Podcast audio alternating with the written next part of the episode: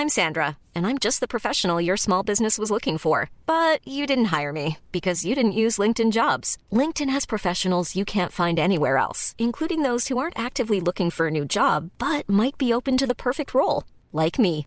In a given month, over 70% of LinkedIn users don't visit other leading job sites. So if you're not looking on LinkedIn, you'll miss out on great candidates like Sandra. Start hiring professionals like a professional. Post your free job on linkedin.com/people today. Tarde a tarde, lo que necesitas saber de forma ligera, con un tono accesible. Solórzano, el referente informativo.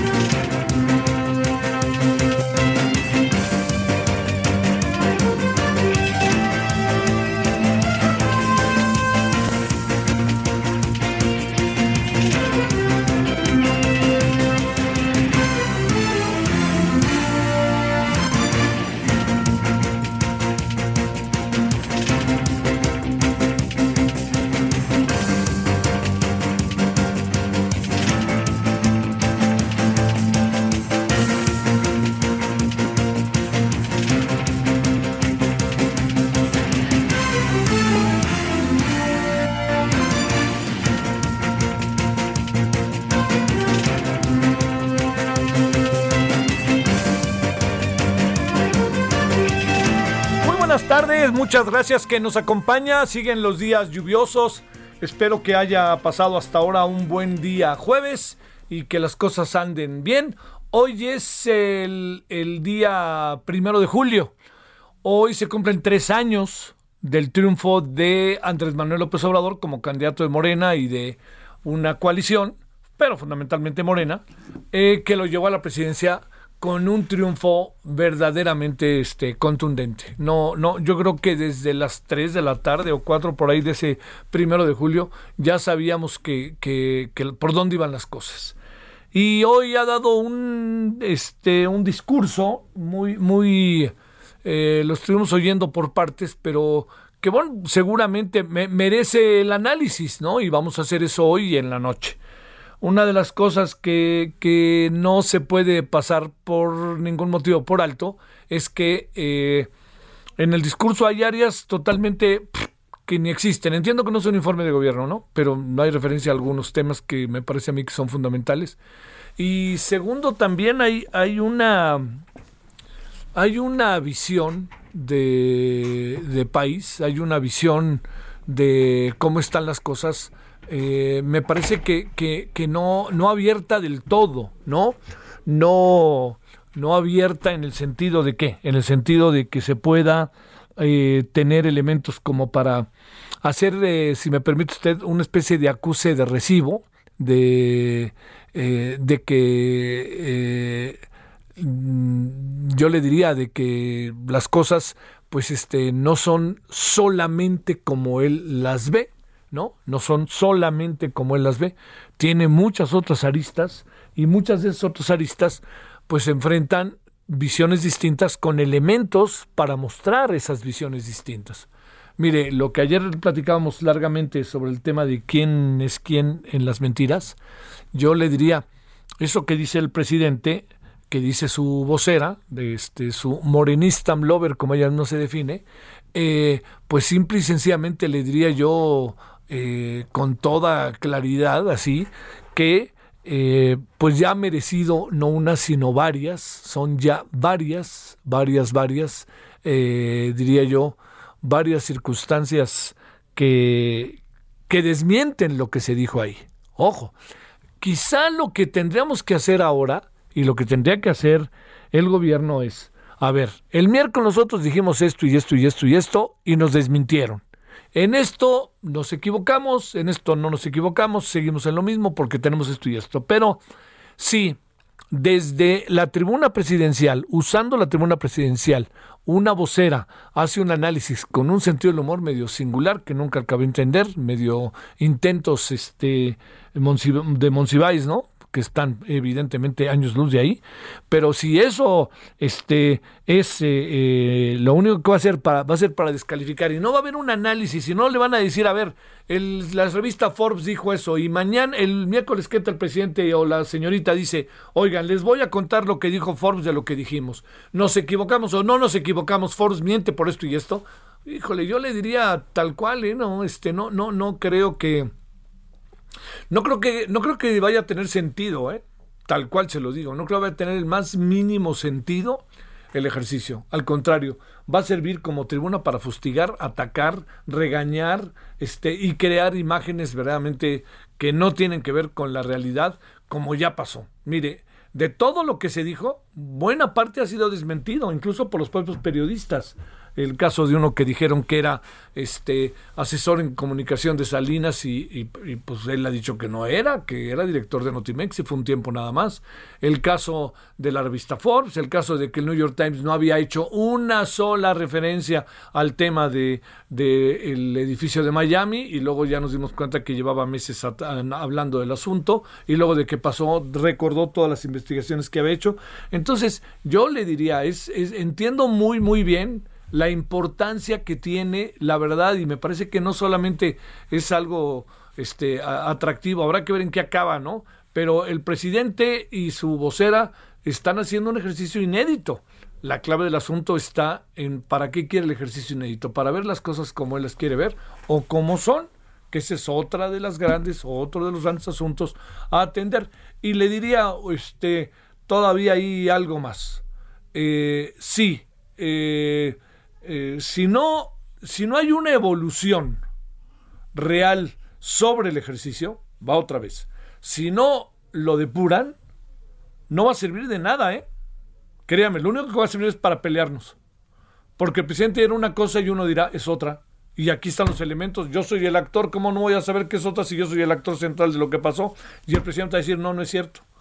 Mucho de lo que nos decía Luis Estrada, eh, digamos, el presidente de repente hace referencias y dice, yo hablé con fulano de tal y fulano de tal está muerto, no hay manera alguna de que podamos decir sí o no, le creemos. Y hoy mucho de lo que pidió el presidente es que le creyéramos. Y eso yo creo que fue largamente establecido en su discurso. Créanme, casi que, si usted me lo permite, con ciertos actos hasta de fe en él. Y yo diría que pues este, está bien, ¿no? Y yo diría que si seguimos con el asunto de eh, lo que ha pasado, de que el pasado es lo que nos tiene como nos tiene, pues sí, pero ya lleva dos años en el gobierno. Los cárteles ya existían, sí, ya existían. ¿Qué ha hecho a él para, este, para quitarlos? ¿Qué ha hecho él para enfrentarlos? Todas estas cosas que están en la mesa, pues adquieren, le diría yo, diferentes, em, diferentes formas de verse, ¿no? Diferentes formas de verse. Bueno, ese es uno de los temas. Eh, es eh, eh, habrá que ver, ¿no? ¿Qué nos dicen nuestros invitados hoy que tenemos? Con quien vamos a platicar, vamos a hablar con diputados, vamos a hablar con legisladores de altos vuelos, dirigentes de partidos políticos, a ver qué nos dicen. Lo segundo, que me parece sumamente relevante, es eh, no perder de vista que uno de los temas que hoy, yo le diría, son tres temas que están hoy sobre la mesa, particularmente sobre la sociedad mexicana. El tema de la seguridad, uno, el cual no se ve por dónde va. Segundo, todavía no se ve. Segundo, el tema económico, en donde ha sido muy complicado, muy difícil, ha sido, en verdad se lo digo, complicadísimo poder, como se lo planteo, este, erradicar o revertir el estado de las cosas. Hablamos de el tema de este, la economía. Seguridad, ahí está, economía, ahí está. Y tercero, eh, lo que me parece de, enorme, enorme relevancia es eh, el hecho de que eh, el tema de salud es hoy por hoy un tema central y medular de lo que de lo que está pasando en, el país. Es el coronavirus, pero son muchas, auténticamente se lo digo, muchas, muchas otras cosas. Bueno, todo este planteamiento ahí, ahí lo dejo porque son los temas que abordaremos hoy y en la noche. En la noche estaremos eh, ya le contaré al ratito para que los tengamos confirmados. Y sobre eso vamos tres años de gobierno, tres años del triunfo, ¿no? Del presidente López Obrador, que es lo que se ve aquí, allá y acullá. Ya ahí estaremos con ello. Y bueno, no, no puedo eh, pasar por alto porque además las cadenas estadounidenses le dieron una enorme importancia a la visita que hizo el señor Joe Biden y su esposa a Miami al edificio que eh, colapsó. Eh, muchos dirán, bueno, ¿qué fue lo que pasó? Este, ¿Qué fue lo que vino a suceder? Para decirlo así de manera clara, ¿por qué el presidente Biden fue y por qué o tardó o no tardó? El presidente Biden esperó que las cosas se dieran y estuvieran más claras. Luego fue, este, vio cómo va la investigación. ¿Sabe qué dijo hoy el presidente Biden? Que creíamos nosotros que ya teníamos una idea de qué había pasado, dice el presidente Biden. ¿Saben qué? No está todo definido, ¿eh? Y dijo otra palabra que me gustó muchísimo. Las, las, ¿cómo dijo? La, la esperanza siempre está latente a sabiendas de que en la medida en que pasen los días es muy difícil que con ese colapso de edificio las más de 100 personas que se presume todavía pueden estar ahí, o 150 algunos hablan, pues va a ser muy difícil que, estén con vida. Es, es muy triste decirlo, pero así es. Es un poco como con nuestro colapso del metro, ¿no? O sea, llega un momento en donde uno dice, aquí ya no hay manera de que alguien sobreviva. Temblores que hemos vivido en el país, ¿no? Que de repente uno dice, pues aquí ya no hay manera de nada, ¿no? Tal cual. Bueno, entonces, esos temas están en la mesa.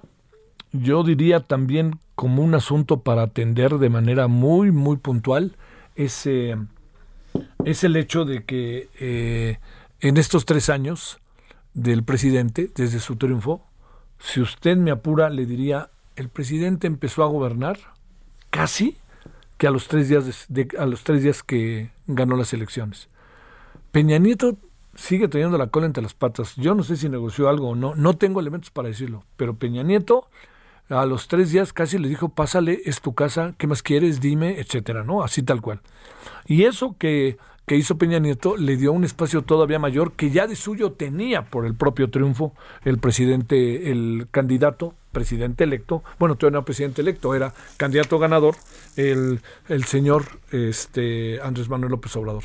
Bueno, en eso andamos, tres años que pasó esto, evaluaciones, el discurso de hoy que me parece que más es una arenga política que un informe como tal, ya veremos el primero de septiembre. Segundo, el señor Biden allá en Miami como un asunto importante que no podemos dejar de perder de vista. Y tercero, que a lo largo de esta tarde y noche, pues estaremos evaluando los temas, al que incluimos uno que le adelanto, para nosotros es importante, como lo dijimos al principio, el quién es quién en las mentiras. Bueno, Vámonos, si le parece, luego, luego, para empezar, porque este, sabemos que nuestros invitados también tienen hoy, invitados, invitados tienen agenda este, llena, entonces nos apuramos con ellos. Son 16 con 12 en la hora del centro, primero de julio, séptimo mes del año 2021. Solórzano, el referente informativo.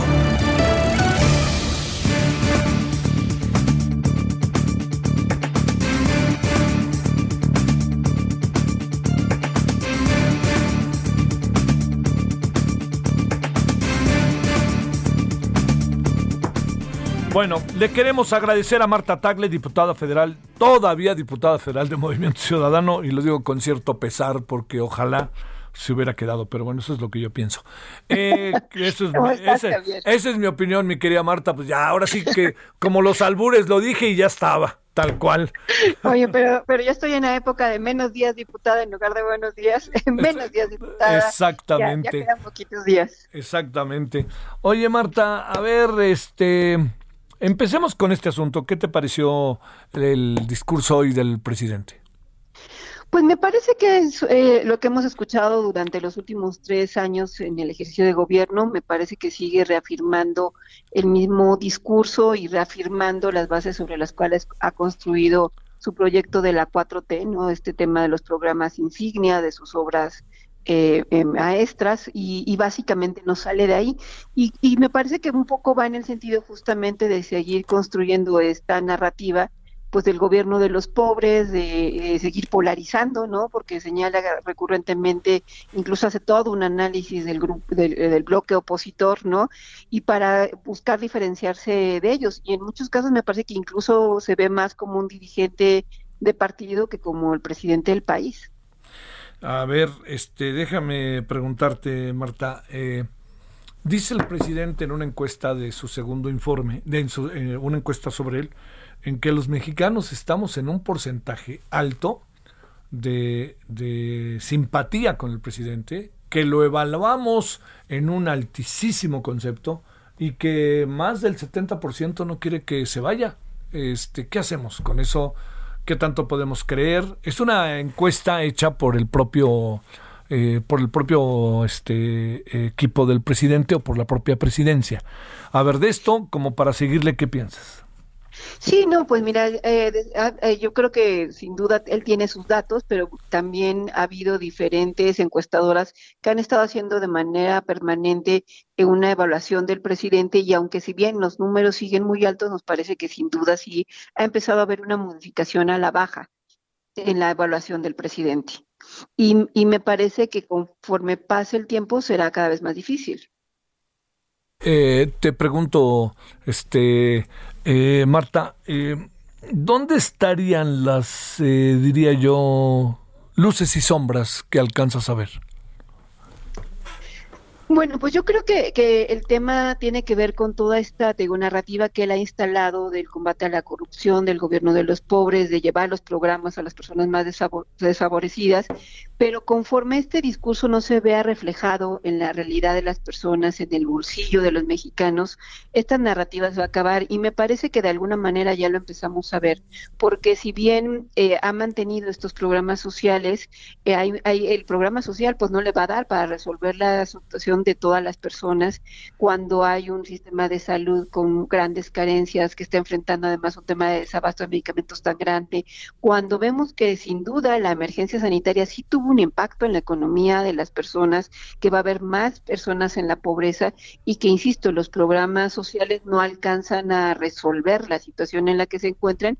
Y entonces me parece que eh, su discurso va a empezar a chocar con la realidad cuando las personas no vean que se transforman en realidad sus vidas y pues este discurso de seguir mirando al pasado, de echar la culpa a los conservadores, no va a ser suficiente porque estamos en una etapa en la que ya concluyó la primera mitad del sexenio, donde estamos hablando de que ya viene una segunda parte, además en condiciones diferentes que aunque no parezca así hay un papel del Congreso que tendrá un poquito más de aire y, eh, y, sin duda me parece que tendrá que, que ver cómo eh, eh, refrenda lo dicho en los hechos para que la gente pueda seguir conservando la confianza que tiene a su proyecto. Oye, Marta Tagle, te planteo algo que, bueno, está también ahí constantemente, que es el hecho de que eh, traemos como dos o tres problemas que el presidente los ve de manera distinta. Por ejemplo, seguridad. En Baja California y ayer dijo que todo va bien, que heredamos a los cárteles, ¿no? Luego, segundo, que eh, por otra parte, el, el, tema de, eh, de la economía que estamos saliendo. Eh, y que la seguridad también traemos el tema heredado. Y el tema de salud, en donde pues no más falta que le pongan este el águila azteca al señor este López Gatel. ¿De esto cómo ves? Sí, no, en el tema de seguridad me parece que, por ejemplo, él pinta un panorama que está totalmente alejado de la realidad. Dijo que en este proceso electoral las cosas estuvieron en calma, incluso ha reconocido en varias ocasiones a la delincuencia organizada, cuando en realidad hubo varios eh, candidatos y políticos asesinados durante el proceso electoral, donde después del proceso electoral hemos tenido verdaderas masacres que ni siquiera las menciona, ¿no? Y que sin duda el tema de la inseguridad está ahí con un trato muy preferencial a la delincuencia organizada, o sea, mientras a los opositores eh, eh, de partidos los trata como conservadores y hay todo un discurso en su contra, a la delincuencia organizada la sigue tratando de manera diferente, diciendo que él quiere eh, atacarla la violencia no con violencia, sino de otra manera más humanista y con, programas sociales. Y pues el, hecho es que estamos teniendo hoy en día un problema de inseguridad que te digo, ha generado que tan solo en una semana haya habido diferentes masacres y múltiples asesinatos de personas total y absolutamente inocentes. Y en el tema de la economía, pues los datos que presenta hoy, pues obviamente se ven reflejados con respecto al año pasado que estuvimos en confinamiento y cualquier dato se verá al alza, pero lo cierto es que el nivel de empleos cayó cayó dramáticamente, que la economía de las personas también se vio muy afectada y muchas personas están ya sufriendo las consecuencias de la pandemia. Y en el tema de salud, por más que se nieguen y quieran además seguir insistiendo en que es un asunto de los conservadores, creo que todos tenemos conocimiento de alguna persona que no ha podido acceder a sus medicamentos de manera normal, no solamente obviamente los oncológicos, sino muchos otros y que tiene que ver con un tema de, de, una necedad en el gobierno por querer cambiar un modelo de compras, por no reconocer los errores en los que se encuentran y por seguir queriendo experimentar a costa de la salud de los mexicanos. Y el costo directo de esto, de ese experimento, pues es con la vida de los mexicanos, que al final de cuentas ahí va a estar y me parece que si, que, que si no corrigen ese tema, si no generan una atención inmediata, se va a volver uno de los grandes problemas en esta segunda mitad del gobierno de Andrés Manuel López Obrador. ¿Qué piensas de la puesta en marcha del quién es quién en las mentiras?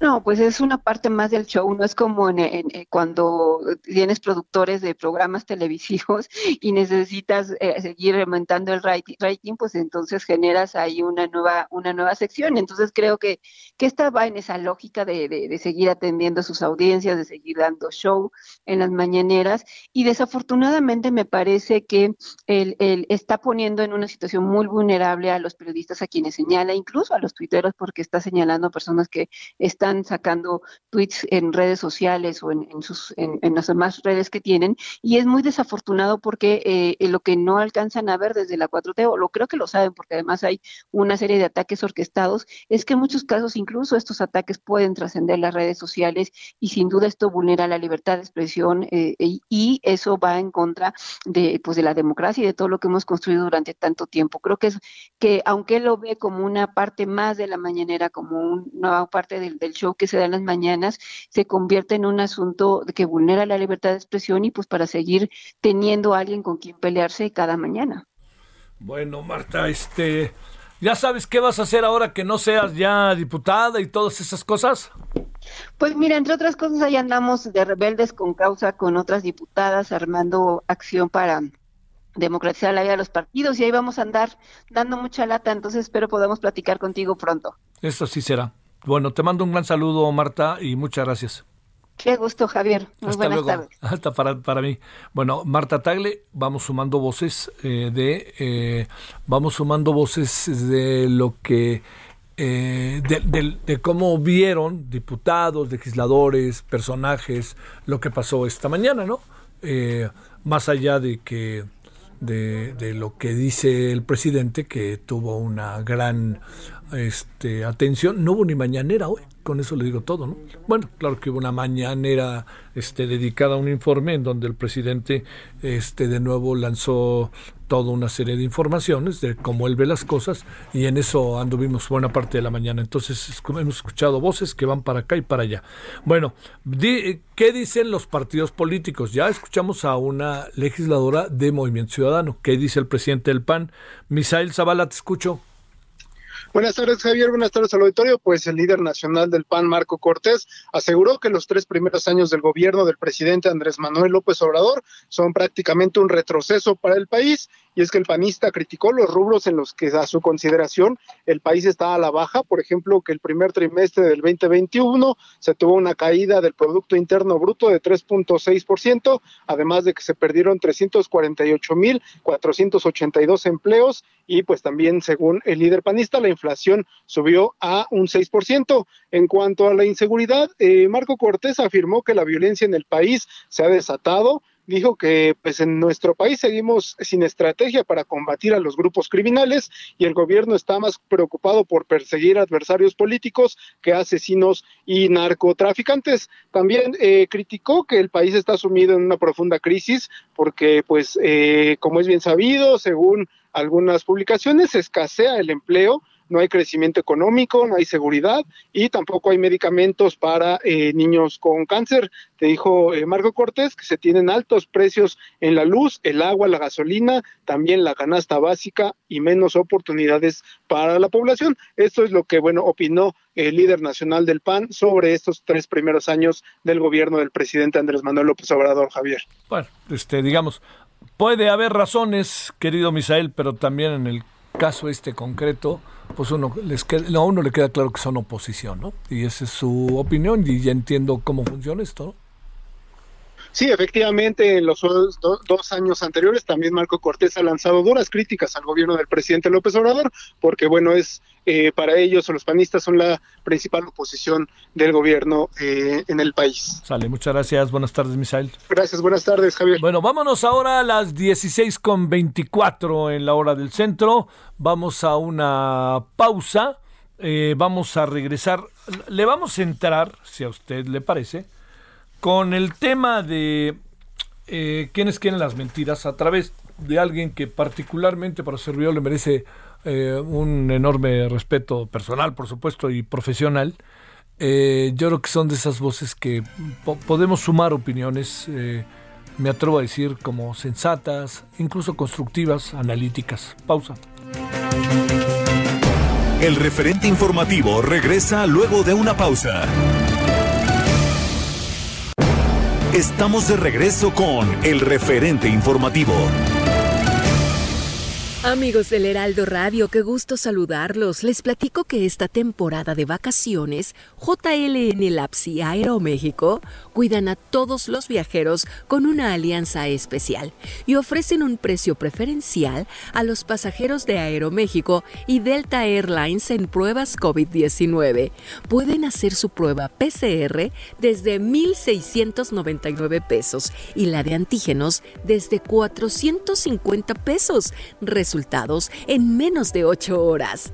Agenda tu cita a domicilio. Manda un WhatsApp al 5530 260609 o si prefieres, visita sus sucursales. Para más detalles, consulta www.jlnlabs.com.mx diagonal Aeroméxico-medio ESP.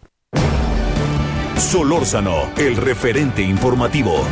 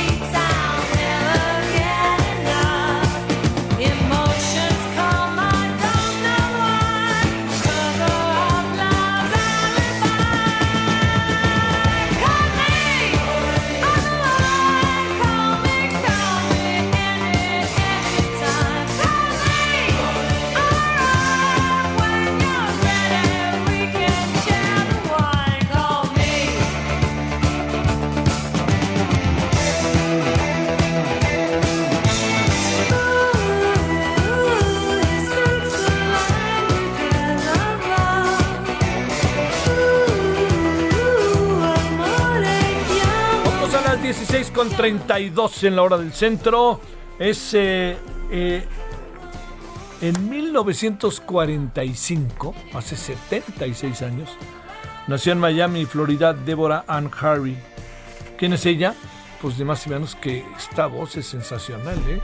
La voz del grupo Blondie, ni más ni menos, por ser la vocalista, por ser la vocalista del grupo Blondie.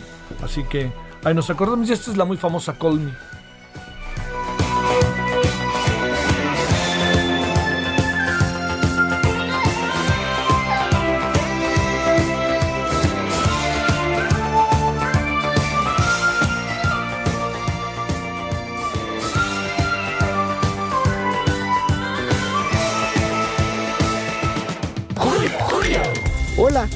julio, pero sobre todo, soy regalado. Y es que todas mis ofertas se aplican sobre los mejores precios, los de Soriana. Compruébalo ahorrando ahora mismo.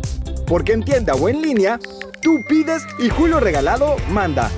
Solo en Soriana.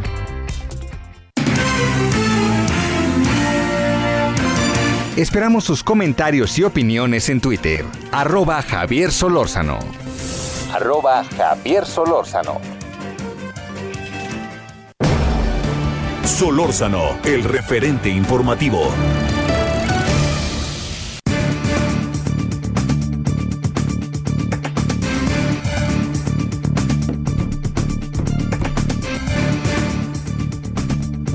Bueno, le quiero agradecer a Raúl Trejo del Arbrec que esté con usted y con nosotros. Él es investigador del Instituto de Investigaciones Sociales de la UNAM, miembro del Sistema Nacional de Investigadores, columnista del periódico La Crónica y casi que estamos casi que nos va a adelantar parte de su artículo, presumo yo, de lo que dirá el próximo, el próximo lunes. Bueno, Raúl, antes que nada, muchas gracias. ¿Cómo estás? Bien, Javier, ¿qué tal? Muy buenas tardes. Gracias que estás con nosotros. Tus primeras impresiones tus primeras impresiones de este ejercicio singular de quién es quién en las mentiras, a ver si no se les revierte por ahí. ¿Cómo ves las cosas, Raúl? Creo que es un ejercicio, está bien llamarlo así, muy lamentable. Eh, mira, en todos lados los medios de comunicación son cuestionados. Los medios eh, sobre todo en la, transmisión de noticias, que es algo, tú lo sabes mucho mejor que, que yo, eh, que ocurre de manera constante, hay rectificaciones, la realidad va cambiando, los medios se equivocan con mucha frecuencia y a veces hay equivocaciones o mentiras intencionales, de tal suerte que en todo el mundo las sociedades se preguntan qué hacer con los medios, cómo equilibrar la verdad con las noticias falsas, cómo distinguir cuando una noticia no es cierta, y pues hay muchos remedios a esto. Hay quienes se proponen que haya competencia real entre los medios, que haya diversidad de opciones entre los en el escenario mediático, que haya periodismo de investigación que señale cuándo un medio se equivoca y cuándo no, que haya educación eh, mediática por parte de las audiencias para que sepan exigirle a los medios, los, eh, los, los ciudadanos, pero lo que no ocurre en el mundo, en casi ningún lugar, es que el gobierno se erija en fiscal de la verdad para dirimir qué es cierto y qué no. El gobierno de la República tiene muchísimas atribuciones, pero que yo sepa, la Constitución no está, y, tú sabes bien que un funcionario público debe ceñirse a lo que le permiten hacer las leyes, no se encuentra en la posibilidad de que el gobierno resuelva qué es verdad y qué no en los medios de comunicación. Eh, de tal suerte que este ejercicio que probó el presidente del observador en su conferencia matutina, creo que tiene sobre todo la tarea de incrementar el distanciamiento con los medios, de hostilizar a algunos periodistas especialmente incómodos, de desprestigiar en paquete y de manera peculiar a algunos medios de comunicación, pero no creo que sirva para nada para mejorar la verosimilitud de los medios ni para desbrozar entre las verdades y las mentiras, ni para educar a la sociedad. Esas no son tareas, me parece, que deba desempeñar un gobierno en una sociedad que quiere ser democrática. Eh, la, exposición, decía yo, Raúl, no sé si lo compartas, parecía un poco, perdón, eh, pero medio escolar, ¿no? Como me parece trabajo de segundo año en clase para exponer en una carrera en la UNAM o en la UAM o algo así, ¿no?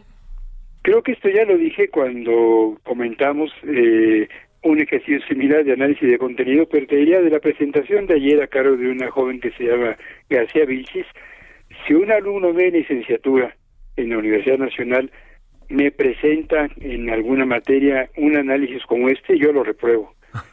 Porque, de veras, porque si vamos a tomarlo en serio por un momento, eh, es un ejercicio que pretende establecer mentiras en los medios y refutarlas.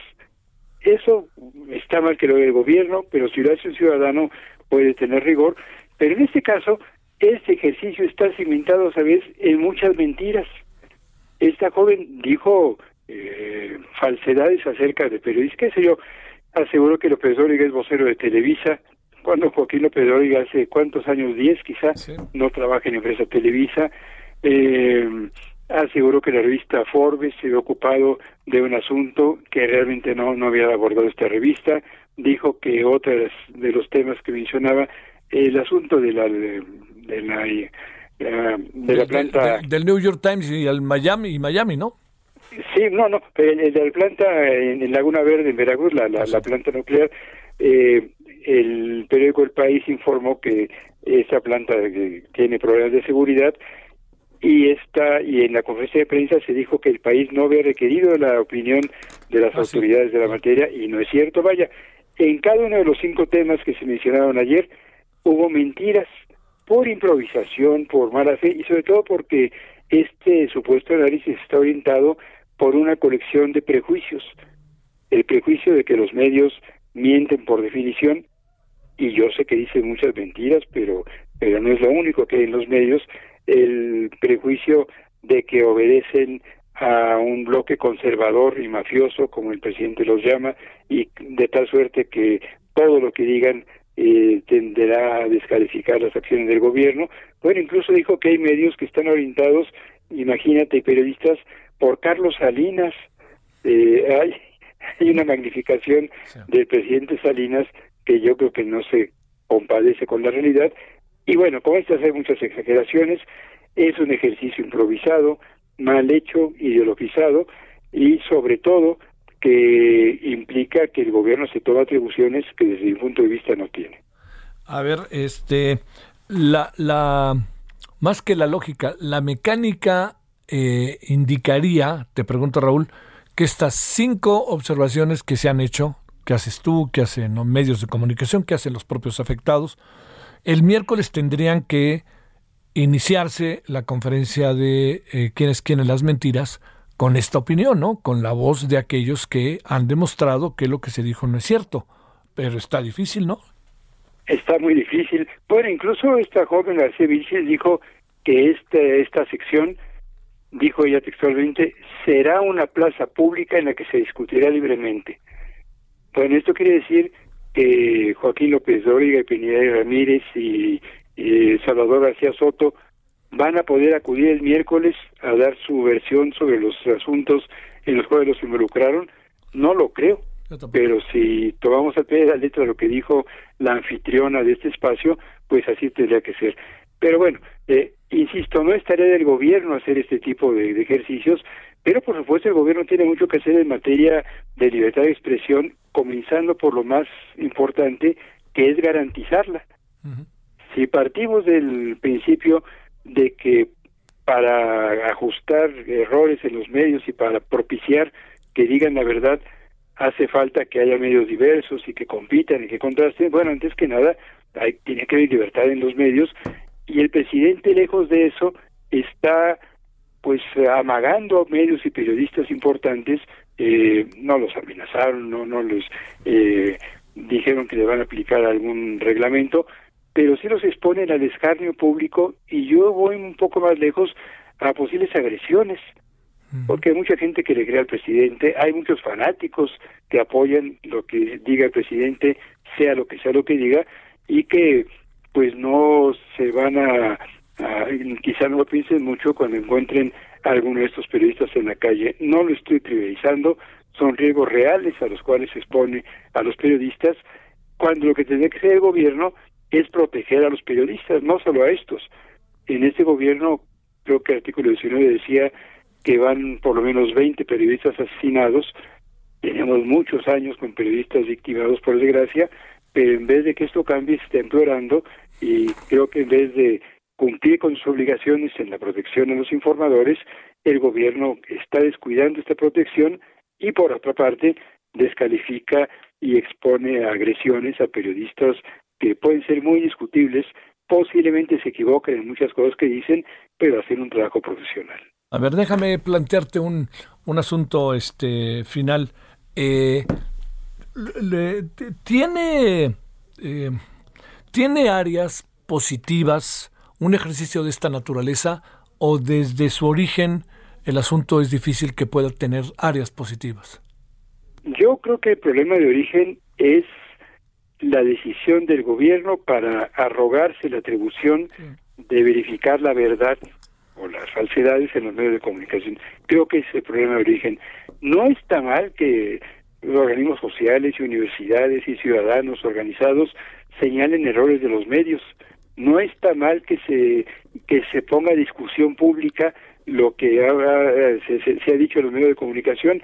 Eh, ojalá que el gobierno se interesara en promover la deliberación pública, que es una de las funciones cardinales de los medios, y yo diría, A eso debería orientarse cualquier política auténtica de comunicación por parte del Estado mexicano, pero nada de eso está ocurriendo. En vez de propiciar la discusión, se favorece el, antagonismo, en vez de aclarar eh, posibles mentiras, se incurre en nuevas falsedades, en vez de fortalecer la libertad de expresión, se vulnera la fama pública de periodistas y medios de comunicación. Bueno, este, difícilmente cambiar las cosas. Y, ese tono medio irónico, intento bastante malito de Monsiváis sin nadar de, de lado sincronizado y todo esto, los vamos a llevar a las Olimpiadas, me parece que eso tampoco ayudó nada, ¿no? No, cuando Monsiváis hacía mofa de los medios y lo hacía con enorme inteligencia y elegancia, pues era la opinión de un personaje destacadísimo, pero de un ciudadano que desde el poder político el presidente se burle de periodistas con nombres, apellidos y famas públicas, creo que eso es muy grave. Que a un periodista como Ramón Guerrero Palacio le llamen el Pinocho de la semana o algo así, eh, creo que eh, es un abuso de poder, es injusto con este periodista, pero sobre todo implica la, ¿cómo decirlo?, la muy errónea concepción que tiene el presidente de su gobierno. El presidente piensa que su obligación, o actúa como si eso pensara, es orientar en toda la sociedad. La sociedad eligió un presidente, no un patriarca, ni un caudillo, ni un guía espiritual, pero creo que nada de esto entiende, por desgracia, nuestro presidente de la República. Raúl Trejo, te mando un gran saludo y el agradecimiento que estuviste con nosotros. Abrazo, Javier. Buenas tardes. Hasta, luego. Buenas tardes. Ahora 16:45 en la hora del centro. Esperamos sus comentarios y opiniones en Twitter. Arroba Javier Solórzano. Arroba Javier Solórzano. Solórzano, el referente informativo.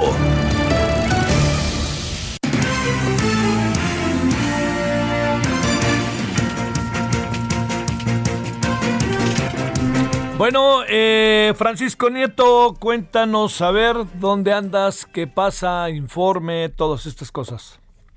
¿Qué tal, Javier? Muy buenas tardes. Pues hoy el presidente López Obrador dio un nuevo informe de gobierno a tres años de su triunfo electoral, acompañado de su gabinete legal y ampliado y de la jefa de gobierno de la Ciudad de México, Claudia Sheinbaum. El mandatario aseguró que hay signos alentadores de recuperación de las crisis económica y sanitaria. También afirmó que el país avanza en materia de seguridad, hay una reducción en el delito de homicidio, pero reconoció que también hay un aumento en feminicidios. En estos dos años y medio, Javier, los homicidios han disminuido 2%, el robo de vehículo 40%, el secuestro en 41% y el robo a casa habitación en 26%. Sin embargo, hay un incremento del 14% en el delito de feminicidios, 9% en el robo de transporte público individual y 26% en, por, eh, por ciento en extorsión. Eh, y Javier, en otro tema, el presidente dijo pues que el bloque conservador no detendrá los programas y los proyectos de la 4T. Agregó eh, que los resultados electorales del pasado 6 de junio le dan una cómoda mayoría a Morena y a sus aliados en la Cámara de Diputados sobre la oposición en la próxima legislatura federal y el presidente Javier aseguró ese bloque opositor, pues se unieron de manera, en ese bloque opositor se unieron de manera legítima empresarios, dueños de medios de información, periodistas, intelectuales, líderes, partidistas y dirigentes de la llamada sociedad civil, y a pesar dijo que hay muchas diferencias con este bloque, siempre serán respetados. Y por último, Javier, el presidente concluyó su informe señalando que está muy bien evaluado al dar a conocer los resultados de una encuesta que se hizo hace tres días dijo que un 72.4% de la ciudadanía está a favor de que continúe en el cargo, un 22.7% quiere que renuncie, un 1.1% no le importa o le da igual y el 3.8% no sabe o no contestó. Y así eh, se desarrolló este informe de gobierno, que hay que decirlo es el décimo en estos tres años de, los que realiza el presidente Andrés Manuel López Obrador. Y bueno, pues eh, eh, estuvieron como invitados el gabinete legal y el gabinete ampliado. Está en el Auditorio Nacional, ¿qué es lo que se está llevando a cabo? Eh? es un evento partidista que lo que lo convoca Morena y también sus aliados. Ahí está el dirigente nacional del partido Mario Delgado y bueno, pues es como una continuación del festejo, por así decirlo, eh, de, conmemorativo a los tres años del triunfo electoral del presidente López Obrador, el primero de julio de 2018.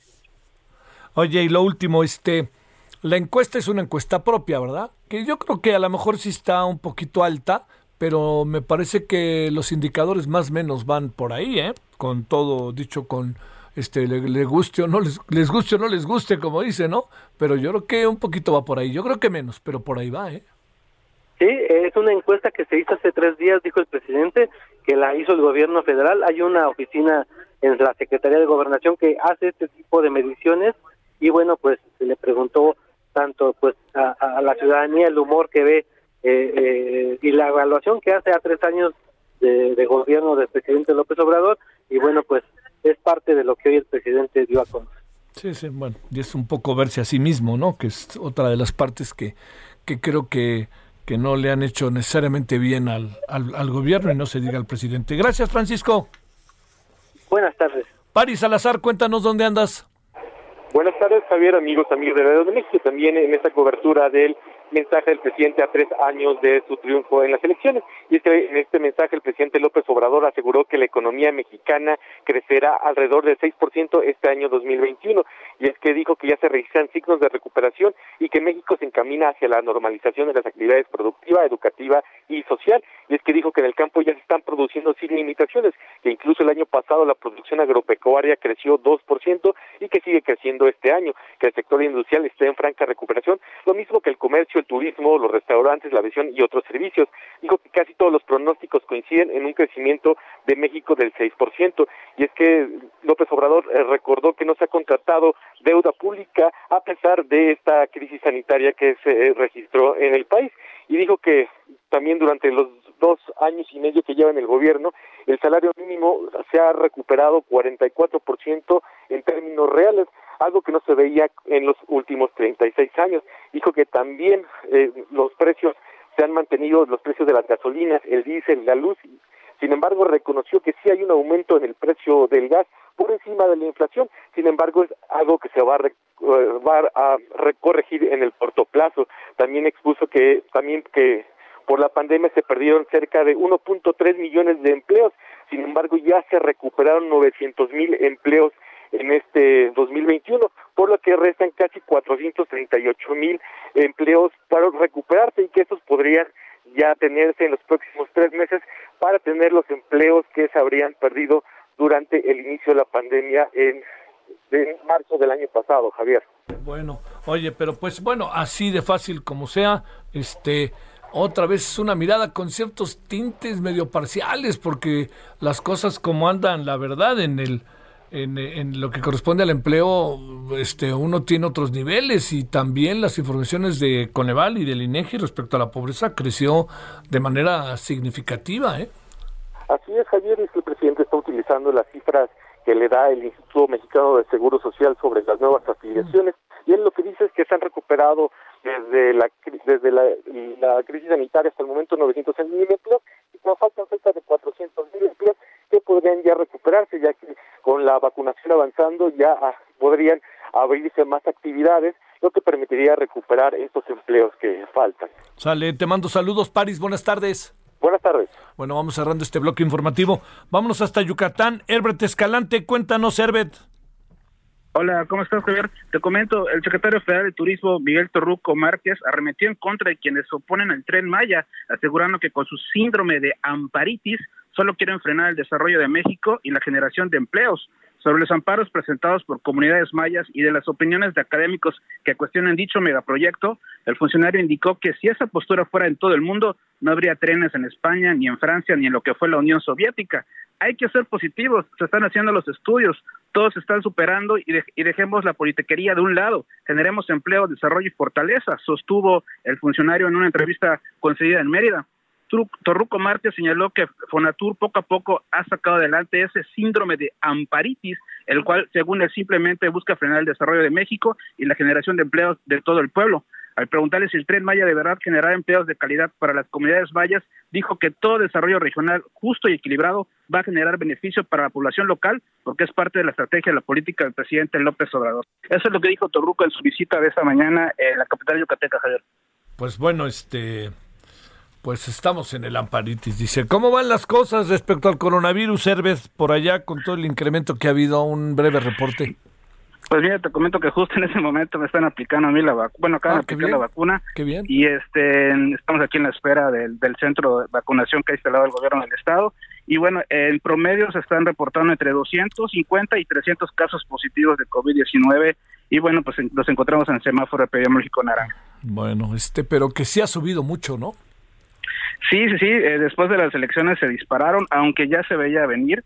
En un momento, en un principio las autoridades estatales eh, decían que bueno era algo eh, normal, que eso que la gente se estaba confiando mucho, pero la realidad es que hay quienes eh, consideran que las campañas habrán influido mucho eh, porque hubo mucho dinamismo, muchos eventos masivos, conciertos, en fin, sobre todo en el cierre del proceso electoral.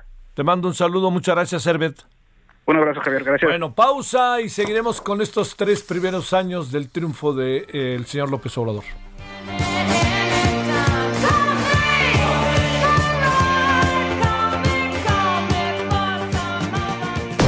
El referente informativo regresa luego de una pausa. Tarde a tarde, lo que necesitas saber de forma ligera, con un tono accesible. Solórzano, el referente informativo.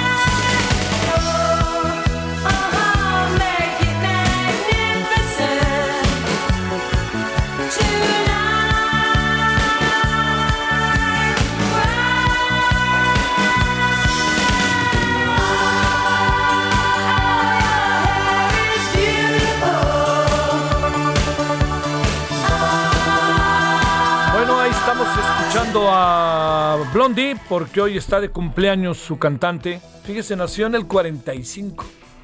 Es un grupo que como sea tuvo un enorme peso en el mundo popero. ¿eh? Bueno, es eh, Blondie Deborah Ann Harvey, es mejor conocida por ser pues la vocalista de este grupo muy afamado durante los 70, 80, por ahí así. Se llama Atomic, esto que estamos escuchando. 17 con 1 en la hora del centro.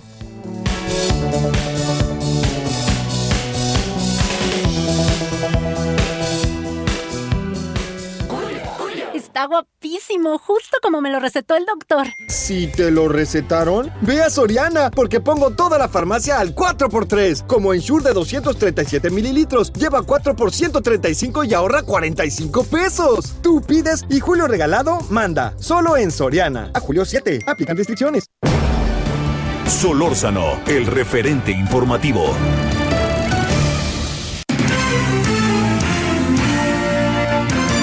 Esperamos sus comentarios y opiniones en Twitter. Arroba Javier Solórzano. Arroba Javier Solórzano.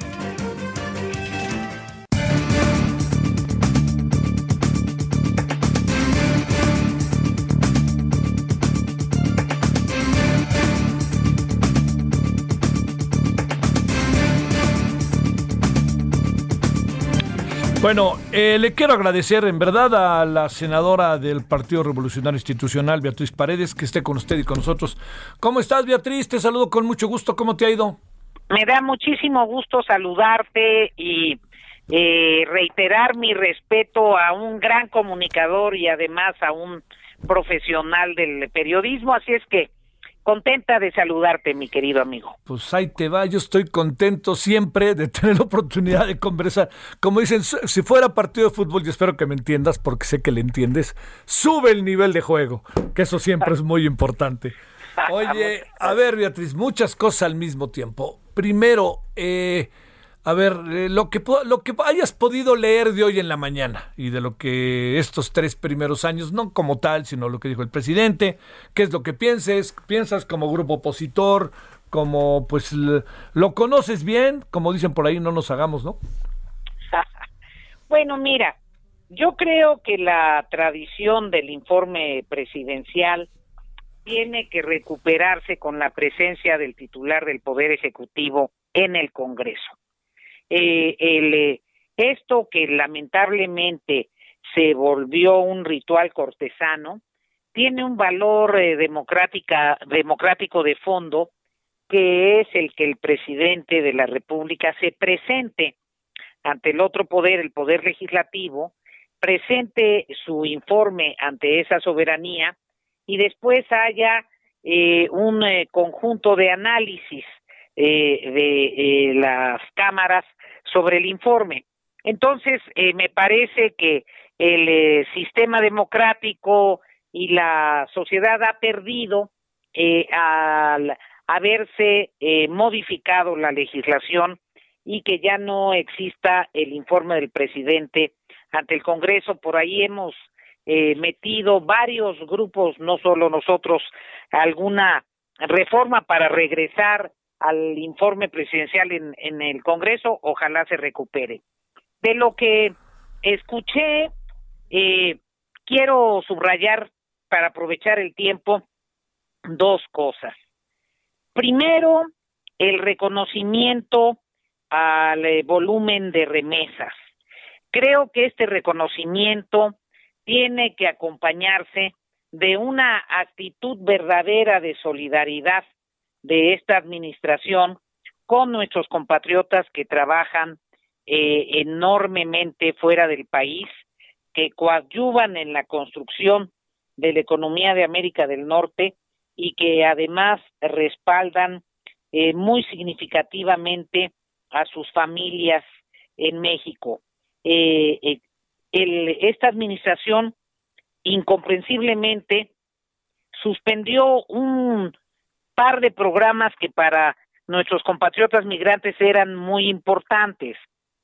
Un eh, programa llamado como de tres por uno o dos por uno, que los migrantes apoyaban a sus lugares de origen y el, el gobierno ponía dos veces lo que ellos apoyaban o tres veces y así eh, los migrantes eh, hacían un esfuerzo para propiciar el equipamiento urbano de sus comunidades de origen, para respaldar la infraestructura en salud o educativa y era un programa muy bonito, muy demandado por los migrantes y por los clubes de migrantes eh, de las distintas regiones del país que están interesados en seguir en contacto con sus comunidades. Estos programas fueron suspendidos, fueron desaparecidos en esta administración y ojalá se recupere. Y me parece esencial que se fortalezca a los consulados eh, mexicanos en Estados Unidos. El eh, presupuesto de los consulados es insuficiente, no ha habido incremento presupuestal para los consulados y el personal del servicio exterior realmente se multiplica para poder atender a nuestros compatriotas y para poder ampliar su radio de acción habida cuenta de que muchos mexicanos viven en distintos lugares. Eh, eh, me parece que la mención es importante, pero bueno, en que las eh, remesas alcancen la cifra récord de 4.514 millones de dólares, pues es un mérito de nuestros compatriotas, no, no precisamente de quien informa, y lo que hay que hacerle eh, a, eh, a nuestros compatriotas, desde mi punto de vista, es un enorme reconocimiento y correspondencia con, con eh, actitudes y, programas gubernamentales que los respalden.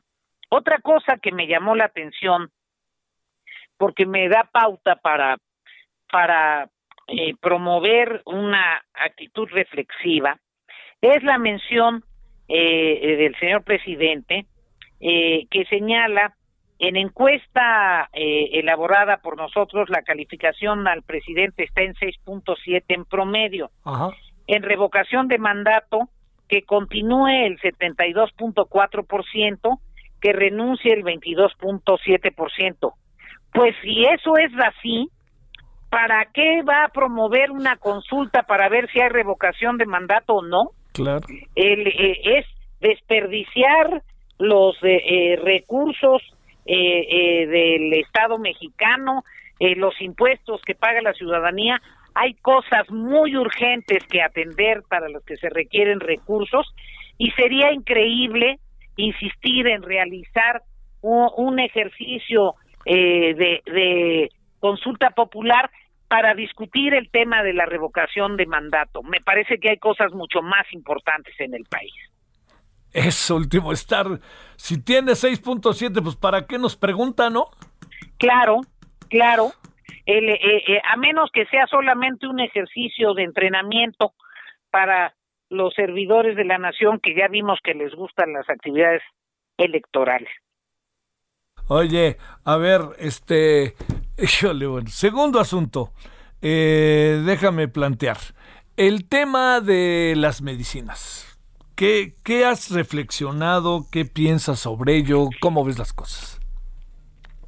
Mira, mi querido Javier, eh, en el Senado, después de que toda la oposición insistimos que era indispensable discutir con seriedad ese tema, eh, logramos después de una enorme insistencia y de intervenciones eh, muy apasionadas como las de varias compañeras eh, senadoras y senadores, que se acordara que tendremos un debate sobre el tema la próxima semana. Yo eh, eh, lamento que se hubiera pospuesto el debate, pero lo importante es que se va a dar y más que el debate lo que nos importa es la acción del gobierno. Creo que no se ha tenido la serenidad para revisar lo que realmente está sucediendo por parte del gobierno y tomar las medidas urgentes y necesarias para resolver el desabasto de medicamentos. El desabasto de medicamentos no es una fantasía, no tiene que ver con una discusión política. Eh, para discutir eh, eh, la política hay muchos elementos. no, tiene que ver con el hecho concreto de que las instituciones de salud no disponen de manera suficiente de los medicamentos necesarios y cualquier persona que me esté escuchando que acuda a las instituciones de salud para atender algunas de las dolencias crónicas y particularmente de las dolencias graves como el cáncer, sabe que estoy diciendo la verdad. Pero además, mi querido Javier, yo lo sé porque desde el inicio de este gobierno, antes de que fuera famoso el el eh, subsecretario vocero, eh, desde el inicio, desde este gobierno, eh, yo planteé en la tribuna del Senado que eso les iba a pasar, porque tienen un problema estructural. Decidieron concentrar las adquisiciones en Hacienda, porque cambiaron la ley de la administración pública, y en ese proceso simultáneamente decidieron transformar el INSABI, y en ese proceso simultáneamente eh, eh, por algunas eh, cuestiones que seguramente sabrá quien toma las decisiones, decidieron que había procesos de corrupción en la distribución de medicinas y entonces congelaron el solicitar a tiempo las medicinas y los insumos que se necesitan para producir las medicinas. Y nosotros les advertimos que iban a tener desabasto.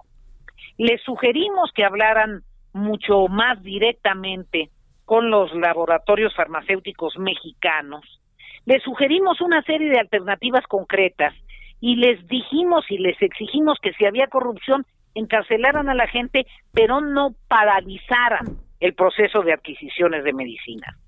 Y, lamentablemente sucedió lo indeseable y hubo un, una incapacidad de orden de gestión pública para adquirir las medicinas.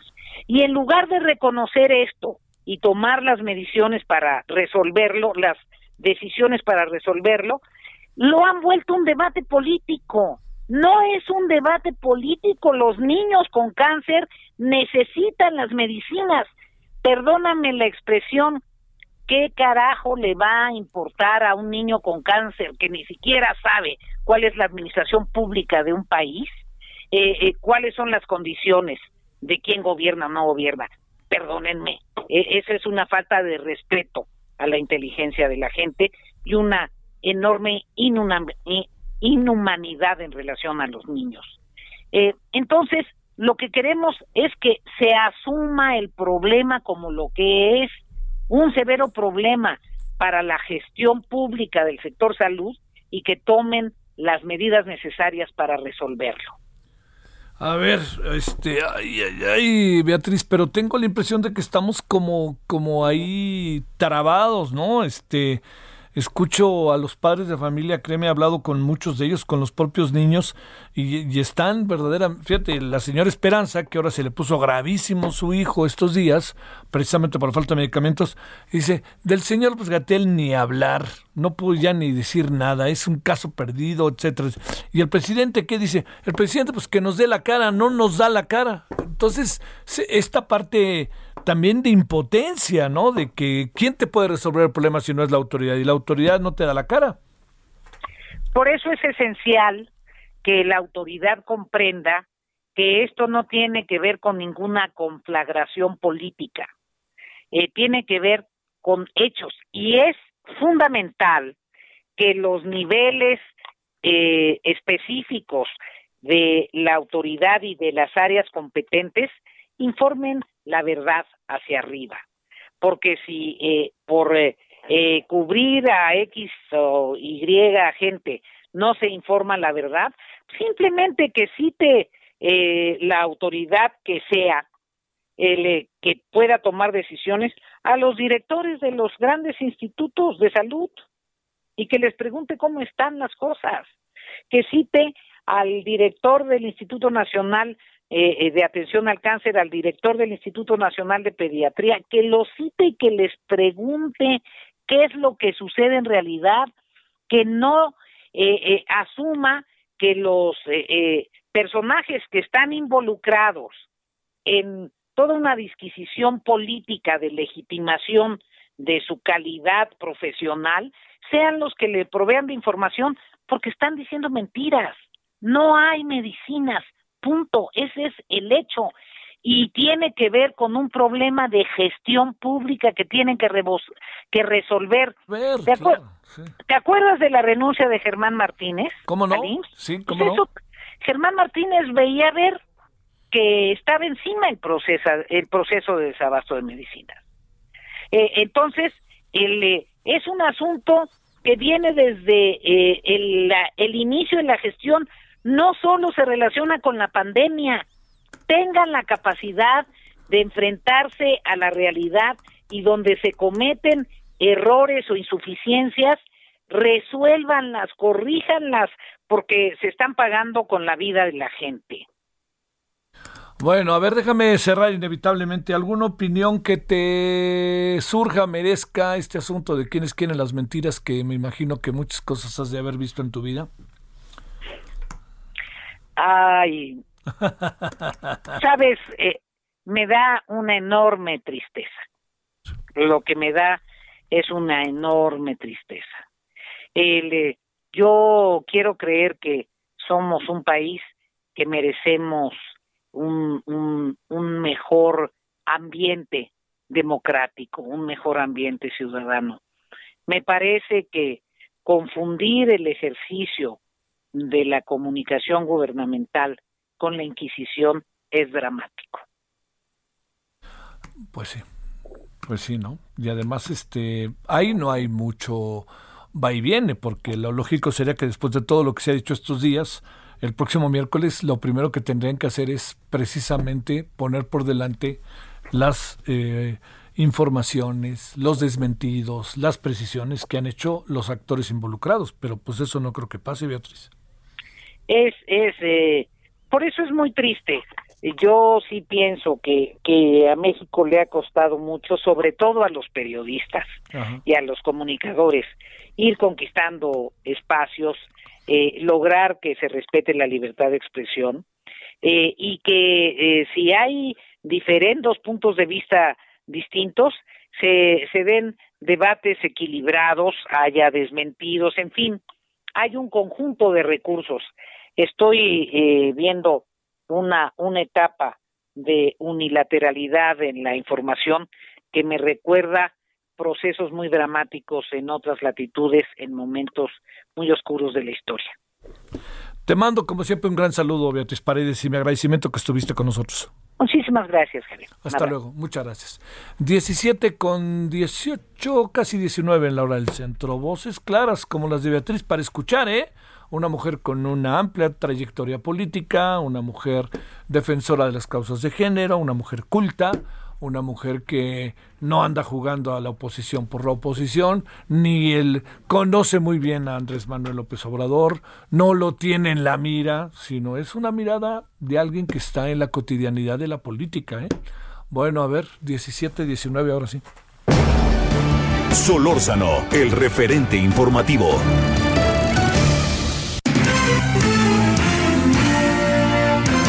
Esperamos sus comentarios y opiniones en Twitter. Arroba Javier Solórzano.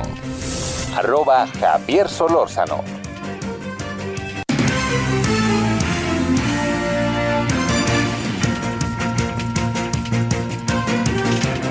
Bueno, vámonos eh, con más. Elia Castillo, ¿dónde andas? Cuéntanos qué andas viendo.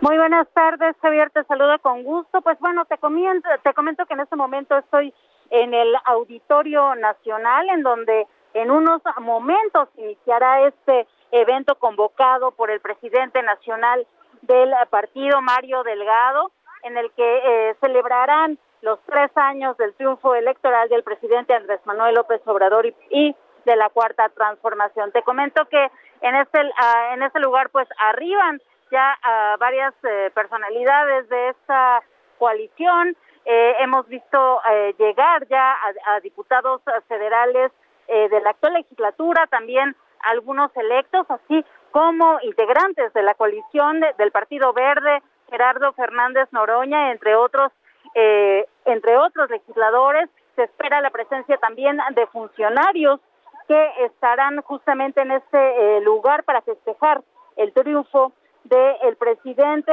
en 2018. Te comento que aunque se convocó a las 5 de la tarde, aún no, eh, pues no hay hora para que inicie este evento. Está llegando, eh, eh, pues la gente poco a poco.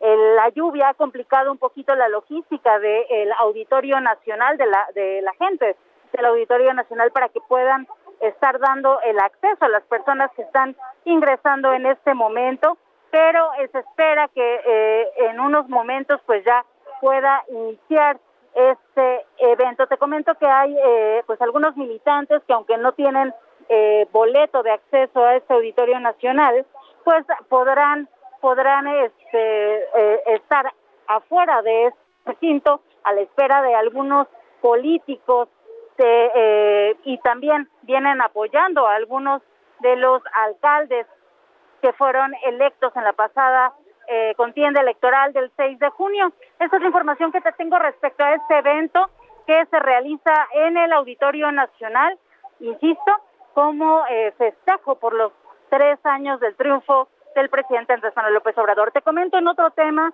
que, bueno, el día de ayer el, el Instituto Revolucionario Institucional presentó una denuncia de hechos ante la Fiscalía General de la República eh, en contra de Nayeli eh, Gutiérrez y Ulises Ruiz por la probable comisión de los delitos de asociación delictuosa, secuestro, portación de arma de fuego de uso exclusivo del ejército y despojo en prejuicio de eh, este partido político.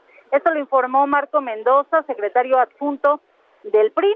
Te comento que ayer por la mañana el dirigente priista pues pidió a la Fiscalía General de la República que trajera este caso luego de estos hechos de violencia que se presentaron el pasado martes, en donde hubo por lo menos seis lesionados, dos de gravedad, uno por arma de fuego y otro por petardo. Te comento además eh, que, que el día de ayer el Instituto Nacional Electoral, en una larga sesión de poco más de nueve horas, pues aprobó con diez votos a favor y uno en contra que el eh, eh, concluir esta concesión que había otorgado a la Secretaría de Educación Pública, esta concesión de los tiempos del Estado, de radio y televisión de partidos políticos y también de las autoridades electorales, que fueron utilizados para la difusión del programa Aprende en Casa, este programa que inició luego de que eh, pues comenzó esta pandemia por COVID-19.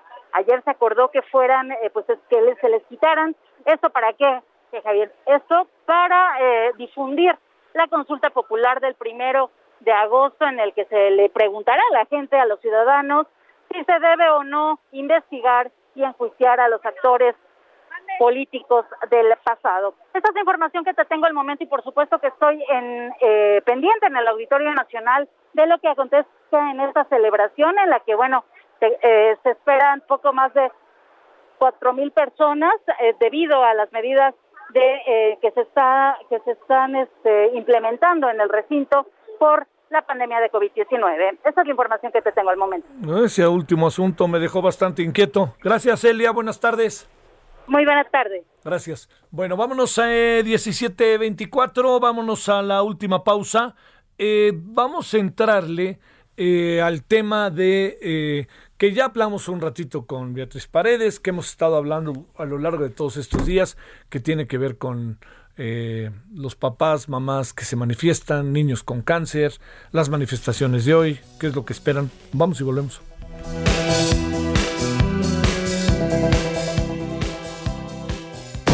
El referente informativo regresa luego de una pausa. Estamos de regreso con el referente informativo.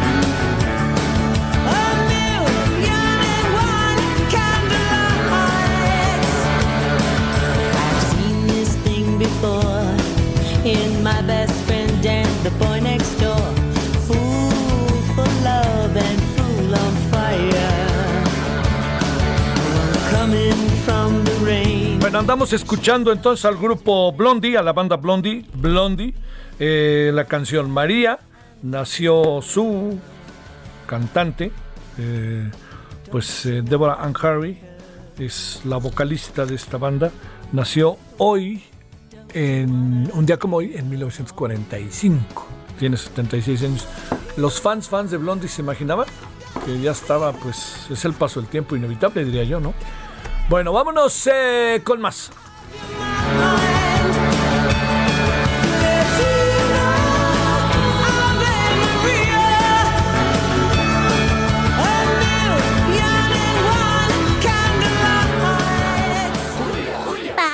Papañal. Habló. ¡Ya habló!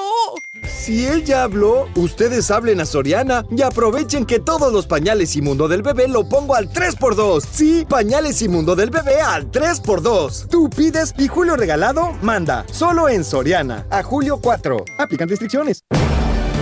Solórzano, el referente informativo.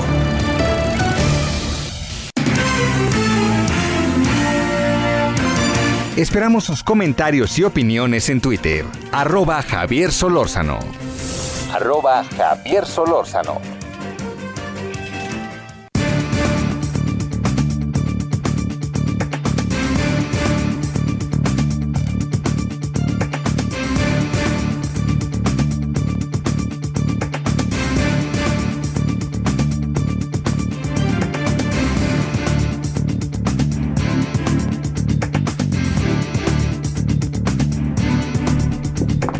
Bueno, eh, vámonos de nuevo con eh, inevitablemente eh, el eh, tema de los padres, madres de familia con sus hijos con cáncer.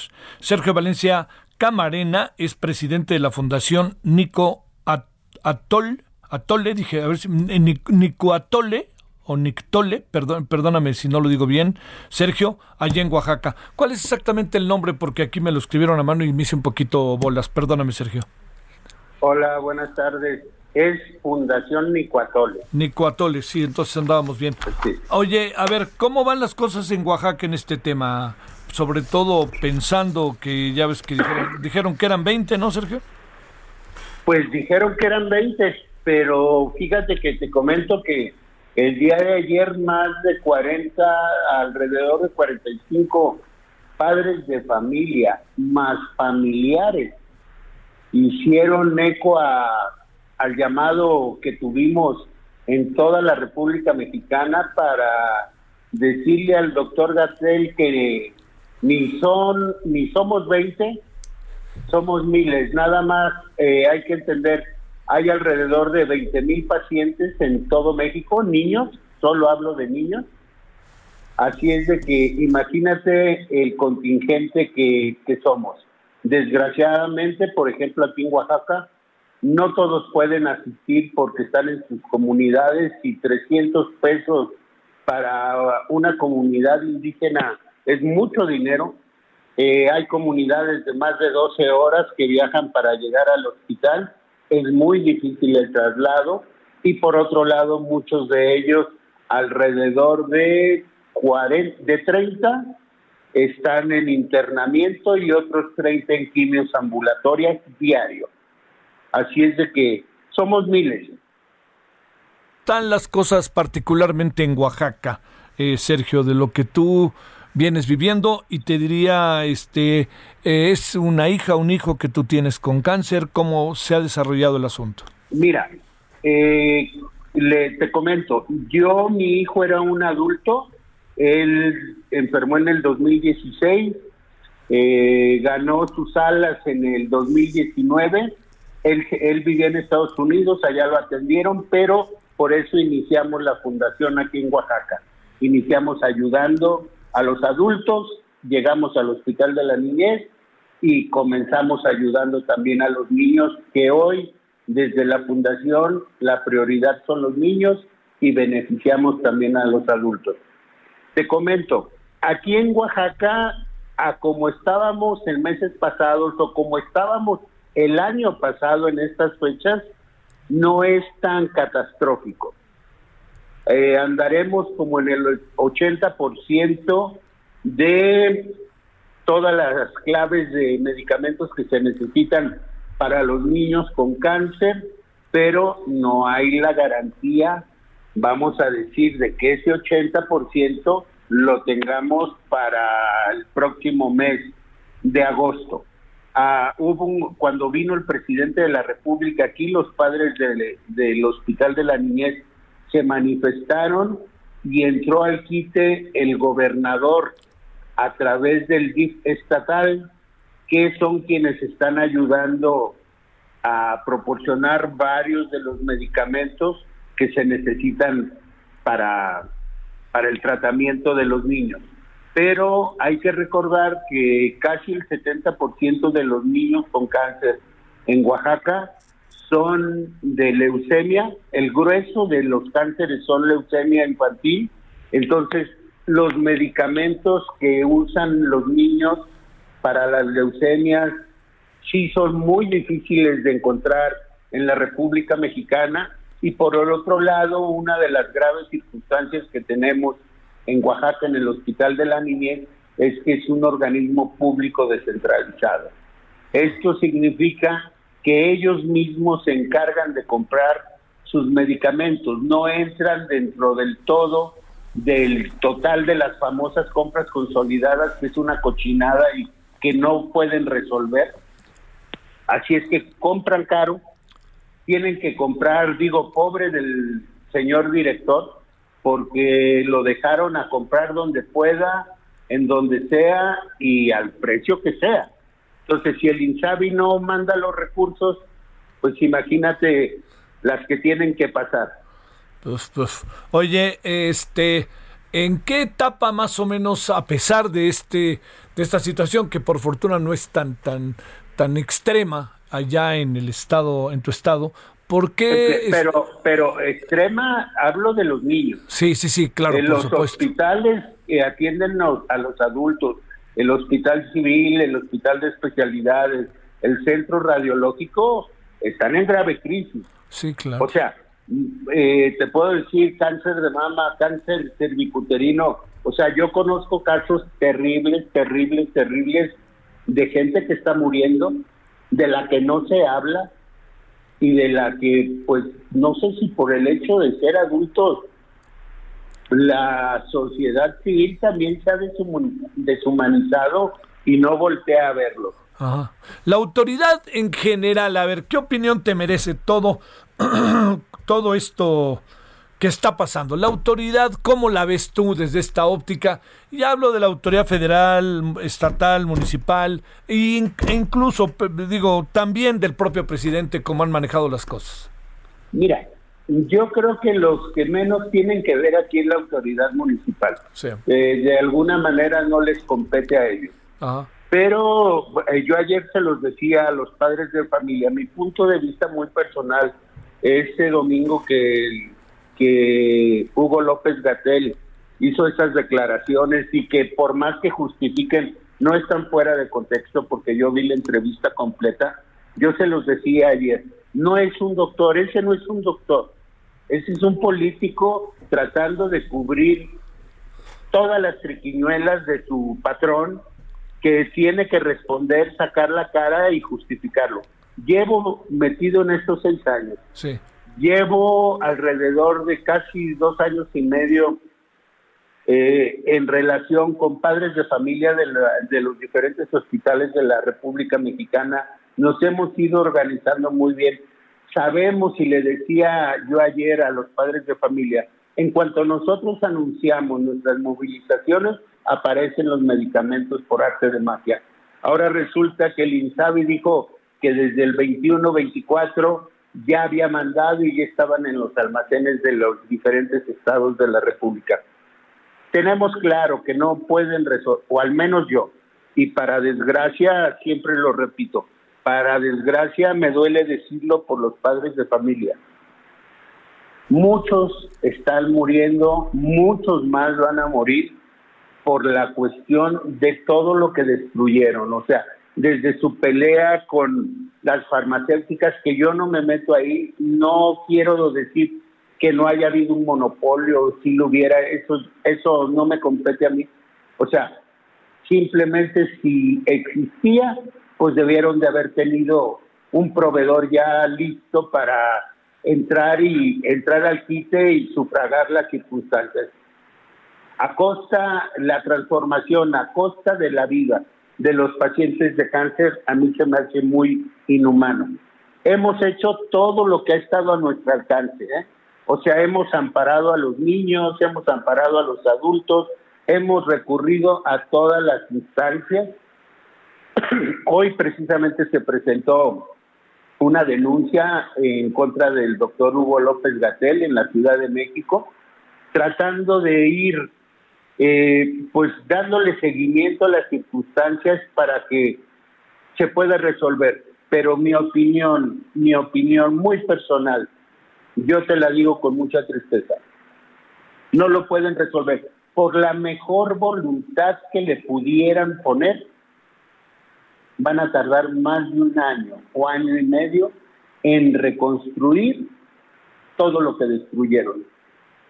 Y si hoy, si digo, si el año pasado, te voy a poner el ejemplo de Oaxaca, 2020, cerramos eh, con la tasa de sobrevida del 49% en Oaxaca en niños. Te lo juro que andamos como en el 30. Oye, Entonces, este, muy triste, muy triste, muy lamentable que sigan muriendo gentes que la sociedad civil, muchos de ellos no reconozcan que se hicieron malas cosas, que los políticos hagan todas sus artimañas para frenar lo que se está tratando de enderezar. a mí se me hace, créemelo, ¿eh? Digo, yo he vivido muchas cosas en la vida, pero nunca había visto cosas tan inhumanas como lo que estamos viviendo. Eh, me decía hace algunos meses un reportero, en una de esos reporteros así medios insidiosos, me decía, ¿para qué sigues gritando? ¿Para qué sigues alzando la voz si tu hijo ya murió? Es cierto, mi hijo ya murió. Y mi hijo tuvo todo en un país que no era el de él, en un país donde él era ilegal en su estatus migratorio y tuvo derecho a todo. Y que en mi país, en mi ciudad, en mi estado, hoy tenga que batallar un padre de familia con el cáncer aunado a una problemática de desabasto es terrible. Yo ayer se los comentaba. Es muy difícil escuchar a un niño entre 8 años, que es el más pequeño que yo he escuchado, a 17 años que diga, ¿para qué vengo? No hay medicina, de todos modos me voy a morir. Te lo juro que a mí me parte el alma.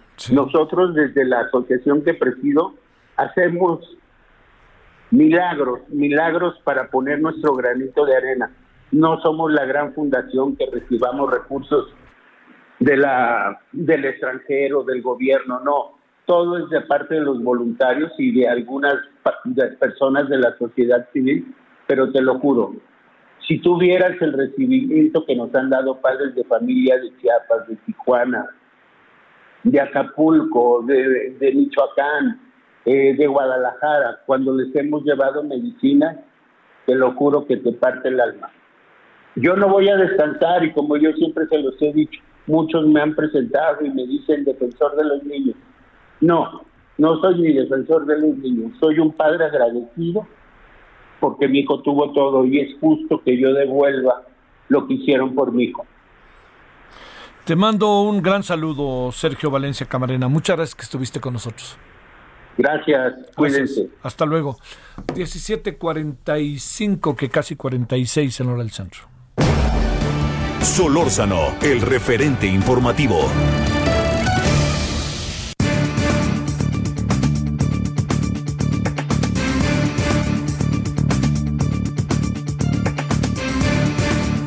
Bueno, eh, Javier Tello, médico cirujano, analista en políticas de salud. ¿Cómo estás, Javier? ¿Cómo te ha ido? Gracias. ¿Qué tal? Buenas tardes, Javier. Qué gusto saludarte. El gusto es nuestro. Te planteo, eh, México no está entre los primeros lugares de mortalidad por COVID, dice el presidente. ¿Eso es cierto, no es cierto? ¿O en qué estamos exactamente? ¿Y cuáles son los números como para poder considerar las cosas de la mejor manera posible? Bueno, perdón, Javier, pero si estar en el cuarto lugar eh, con los números oficiales en este momento en la mortalidad total en el mundo no nos pone en los primeros lugares, no sé qué lo sea.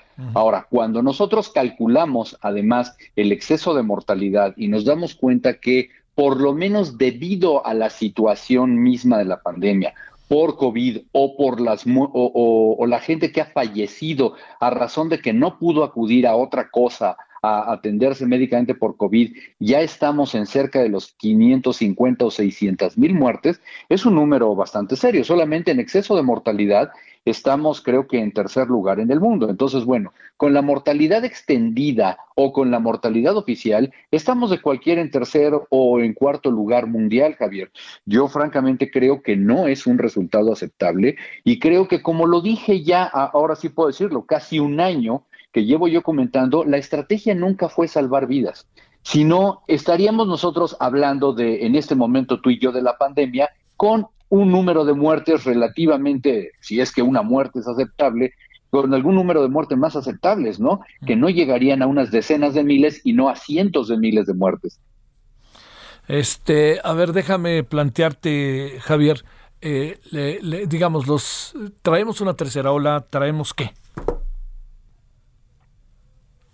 ¿Qué traemos? perdón, te, te preguntaba Javier, ¿traemos una tercera ola? ¿Traemos qué? ¿Se han incrementado los contagios? ¿En qué etapa estamos? Estamos en una etapa en la que estamos viendo un repunte de nuevo de los contagios, sobre todo ahora la aceleración ha entrado por parte de las penínsulas, la zona de, la, de Baja California Sur, la zona de Quintana Roo y de Yucatán, es donde estamos viendo un número de contagiados ya oficialmente mayor que el que, el que había existido en cualquier momento de la pandemia. Es decir, ya ellos ya rebasaron esto. La Ciudad de México comienza ya a repuntar y en cualquier momento dicen eh, los que están analizando números que esto podría acelerarse y podríamos ver realmente un repunte importante, un repunte importante, perdón. Ahora, si somos honestos también, lo que no hemos logrado ver en este momento, afortunadamente, es un repunte en la mortalidad. Y esto pudiera deberse a dos cosas. La primera, que espero que no sea así, a porque no se han todavía comenzado a manifestar estos desenlaces fatales eh, y que no están siendo reportados. Yo espero que sea la segunda cosa y es que, como estamos viendo en repuntes en todo el mundo, Javier, muchos de estos contagios vienen ya con formas menos graves o vienen sin tanta mortalidad a razón de las vacunas. En este caso me refiero exclusivamente a la población de mayores de 60 años y tal vez mayores de 50 años que ya supuestamente fueron vacunados. Hay que recordar, Javier, que apenas hemos sobrepasado el veintitantos por ciento y que solamente tenemos 19 millones de personas con un cuadro de vacunación completa. O sea, nos falta muchísimo. Pero si lo que pretendemos es que los ancianos, las personas mayores de 50 murieran menos a causa de la enfermedad, es muy probable que veamos esto si realmente las vacunas están surgiendo el efecto que estamos esperando o que ya vemos reflejado en países como Gran Bretaña. Oral, pero lo que sí es un hecho es que las condiciones bajo las que estamos por ningún motivo son favorables respecto al COVID. Absolutamente. más allá de, que le traigamos ganas al asunto de que nos vaya mejor y todo eso, estamos eh, contra la pared todavía, ¿no?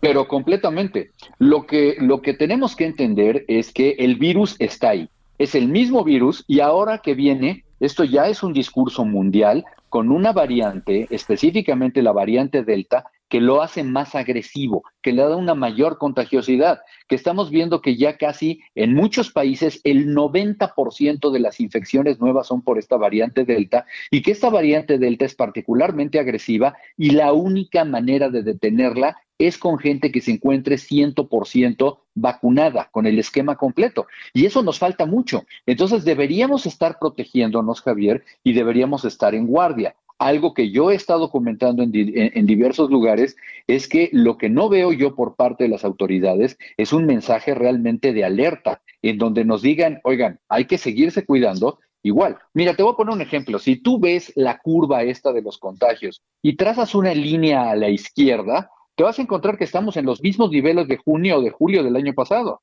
¿sí? Es decir, estamos en la misma situación que el verano pasado en este momento en razón de los contagios y puede crecer a mucho más y en un descuido se nos sale de la mano y terminamos con una tragedia como la de inicio del año. ¿eh? Oye, este, a ver, ¿qué pasa con el presidente? ¿Qué pasa con el señor López Gatel como ejes y centros de todo el proceso? Y no te dije Jorge Alcocer, ¿eh? sino más bien estos dos personajes en particular. ¿Cómo ves el asunto, Javier Tello? Bueno, francamente aquí ocurrieron varias cosas. Lo primero es que lo último que necesitaban ellos era una pandemia, independientemente de la desafortunada declaración de como anilla al dedo y estas cosas, ¿sí? Sencillamente en un, eh, eh, estando en medio de cambios importantes a un sistema de salud, en medio de un desmantelamiento del sistema de salud, en un problema enorme de abasto de medicamentos, nos cae una pandemia de la cual no esperábamos. Además de ello, lo que vemos es que nunca hubo una estrategia. O sea, nunca, eh, lo que vimos fueron acciones, fueron buenos deseos, fueron una colección de cosas, pero nunca hubo una estrategia en donde dijeron vamos a hacerlo así y así y así. Y que lo que se manifestó, lo que nos dijeron, es que en México íbamos a hacer acciones eh, específicamente para mitigación del virus, nunca para contenerlo. Y se dejó fluir. De alguna manera le vendieron la idea al presidente de la República de que no necesitábamos hacer pruebas diagnósticas. Y hasta el día de hoy, Javier, somos el país o los, uno de los países que menos pruebas diagnósticas de PCR está haciendo. Estamos haciendo realmente muy pocas pruebas. Con muy pocas pruebas, ¿cómo queremos tipificar el número de variantes que tengamos, ¿no? Y, seguimos haciéndolo así, seguimos bastante, bastante eh, a ciegas navegando, ¿no? Y esto ha sido, eh, pues por muchas razones. Uno, hay que decirlo, por no querer gastar e invertir. Tú te acuerdas que hubo diferendos importantes a principios de la pandemia por no querer comprar los equipos de protección personal de la calidad que se requería, lo recuerdas, ¿no? Y que no hemos, eh, eh, no hemos tenido las pruebas necesarias, que hemos estado, vaya, creo que la única buena noticia es que hemos tenido un flujo normal de vacunas, pero que para nada tenemos una aceleración tan grande como lo que las circunstancias nos están pidiendo. Entonces, creo que hemos sido bastante reactivos, creo que hemos sido bastante tibios y que de alguna manera el presidente no quiso echarle toda la carne al asador para terminar o tratar de contener esto al máximo. Y bueno, Hugo López Gatel no es necesariamente el mejor eh, consejero en este sentido. Ha tratado de darle la vuelta a muchas cosas y estos son los resultados. Javier Tello, médico cirujano, analista en políticas de salud. Gracias, Javier, que estuviste con nosotros. Estoy a tus órdenes y te mando un abrazo. El abrazo para ti y el agradecimiento. Bueno, dos asuntos de la última media hora que, ay, ay, ay. Uno de ellos es el que tiene que ver ni más ni menos que con los niños y, con cáncer uno, desde Oaxaca. Y otro de ellos es lo que ahora Javier Tello nos dice, eh, yo no sé de dónde salía, sale esta referencia de que, el, de que México es el país con de los países con menos mortandad cuando es de los de mayor mortandad. Bueno, 21 horas en hora del Centro Heraldo Televisión, el referente, lo espero al rato, adiós. Hasta aquí, Solórzano, el referente informativo.